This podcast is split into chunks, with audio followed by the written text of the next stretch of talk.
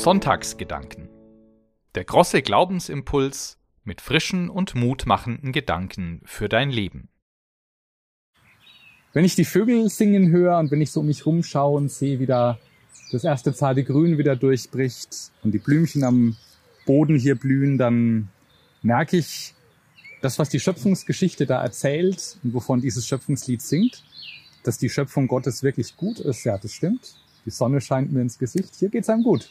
Ja, es ist einfach eine tolle Atmosphäre, wenn man einfach merkt, ich bin ein Teil der Schöpfung, hier darf ich sein und es ist gut.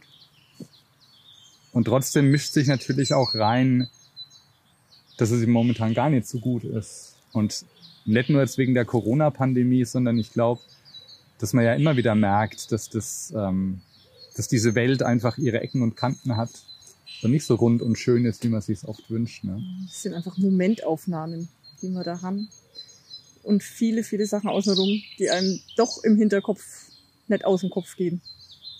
Dass man so auch das Gefühl hat, naja, jetzt wahrscheinlich noch mehr als äh, sonst, dass man nicht wirklich so in Freiheit ist, ja. Also wenn man schön zu Hause brav sitzt und äh, wenn viele Dinge, die man eigentlich gewohnt ist, momentan nicht gehen, dann äh, ja, fühlt man sich äh, an eine ganz schöne Unfreiheit erinnert. Und ähm, äh, das ist eine große Herausforderung, unter der momentan ja auch viele mhm. Leute leiden. Ja, es sind halt so viele Regeln und Gesetze da und irgendwo verliert man dann den Überblick. Was darf ich jetzt? Was will ich jetzt? Und äh, was ist möglich? Und ja, dann macht es einfach das Leben schwer. Was ja auch äh, eng mit dem zusammenhängt, was wir in der zweiten Lesung gehört haben. Ja? Also ich will mich manchmal, habe mich ein bisschen erinnert gefühlt an das Sklavenhaus Covid sozusagen, ja, wo wir, wo wir drin sitzen und wo wir nicht rauskommen. Und ähm, ich glaube auch, dass es für viele Leute noch viel krassere Belastungen sind, als ich das äh, so mitmache. Also mir geht's gut und ich kann mich eigentlich nicht beklagen, aber ich merke schon, wie um mich herum viele Leute äh, von diesen Herausforderungen ganz schön belastet sind.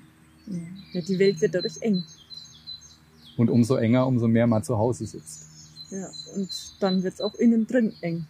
Von den Gefühlen her, dann kommt die Angst, dann kommen Depressionen, dann kommen irgendwelche Gefühle hoch, die dann nicht nur äußerlich, sondern auch innerlich alles dunkel und eng machen.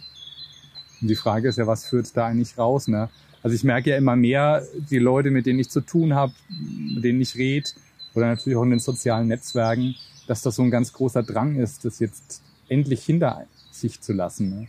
Wir haben ja vor einem Jahr haben wir gedacht, naja, im nächsten Jahr feiern wir Ostern wieder ähm, so, wie wir es gewohnt sind. Ne? Ja, wir dachten, es ist ein einmaliges Ostern, aber vielleicht ist auch Ostern jedes Jahr einmalig. Ja, und vielleicht können wir durch das, was wir erleben, ähm, auch immer noch mal neu erleben, was die Osterbotschaft eigentlich bedeutet. Ja, also ohne das jetzt zu werden, dass es irgendwann besser oder schlechter ist, aber ich glaube, wenn das überhaupt gilt, dann doch mitten hinein in das Leben, das wir leben. Ja, ich glaube auch diese Frauen, von denen wir da in der Ostererzählung gehört haben, die Frauen haben ja genau diese Enge, die Trauer. Sie wollen noch mal irgendwie Abschied nehmen von Jesus. Sie machen sich auf den Weg zum Grab.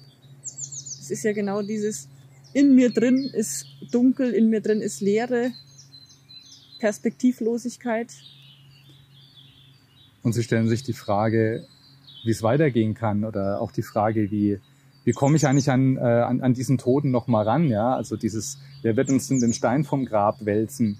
Ähm, vielleicht auch so die Frage, wie, wie kann es denn weitergehen, ja? Oder wie komme ich, äh, wie komme ich aus, aus meiner Trauer, aus meiner Angst, aus meiner Verzweiflung raus? Wo kann denn wieder ein Weg hinführen?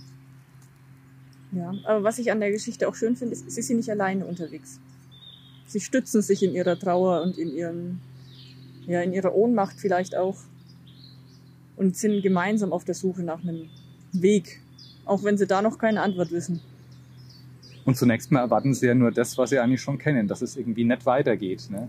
Also von daher, ähm, wenn wir jetzt so ein Jahr Corona hinter uns haben, wo man das Gefühl hat, es wird eigentlich eher irgendwie schlimmer als besser, dann äh, richtet man sich mit manchen Dingen schon ein. Klar, es gibt natürlich auch Leute, die dagegen ankämpfen.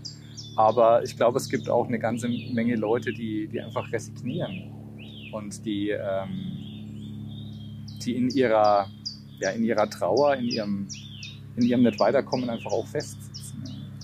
Und da finde ich die Frauen schon spannend, die zumindest eine, eine Gehbewegung machen, ne? die, die nicht einfach zu Hause sitzen bleiben und äh, in ihrer Trauer gefangen sind. Ja, sie wollen ihrer Trauer irgendwo nochmal Ausdruck geben. Also sie, sie sind nicht ganz in der, im Nichtstun, sie sind doch im Irgendwas müssen sie tun. Was verändert ihre Situation dann so plötzlich? Da begegnet ihnen jemand. Ja. Und zwar irgendjemand, also wir wissen es ja eigentlich nicht mal, das finde ich so das Spannende im Markus-Evangelium, dass da einfach ein junger Mann sitzt, der ihre Welt sozusagen auf den Kopf stellt. Und der sagt, ihr müsst umdrehen. Nicht nur vom Weg her umdrehen, sondern auch von euren Gedanken. Weg von eurer Trauer, weg von dem, was euch so behindert, alles, was euch einschränkt. Geht. Und sie begegnen in dem Moment noch gar nicht dem Auferstandenen. Also sie, sie, sie müssen quasi diesem Wort, ähm, dass sie neue Weite, neue Freiheit, neue, neues Leben entdecken können, ähm, dem müssen sie einfach erstmal trauen, ohne, ohne schon zu sehen, ohne zu, ohne zu wissen. Also, und das finde ich das, das nächste Mutige an den Frauen, wirklich das, was sie kennen, hinter sich zu lassen und zu sagen, ich glaube dem Mann.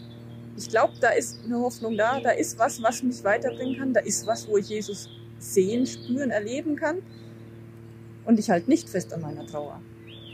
Auch wenn es vielleicht viel einfacher wäre.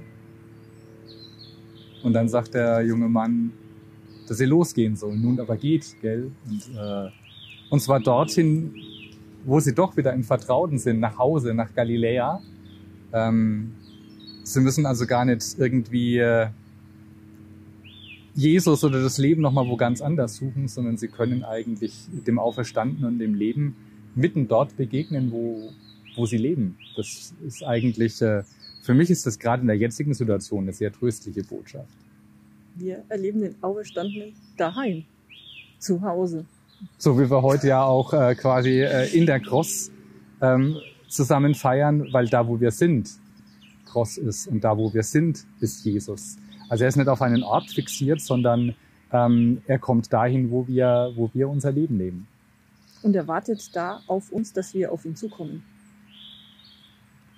Das heißt, letztendlich kann Ostern in diesem Jahr heißen, aufzubrechen, ähm, vom Herzen her, vom, von der Sehnsucht her ähm, und mit dem tiefen Vertrauen darauf, dass Ostern stattfindet. Immer wieder mitten dort, wo ich bin. Ja, einfach gehen, umdrehen, alles Belastende hinter mir lassen und der Hoffnung und der Zusage trauen, Jesus lebt bei mir zu Hause.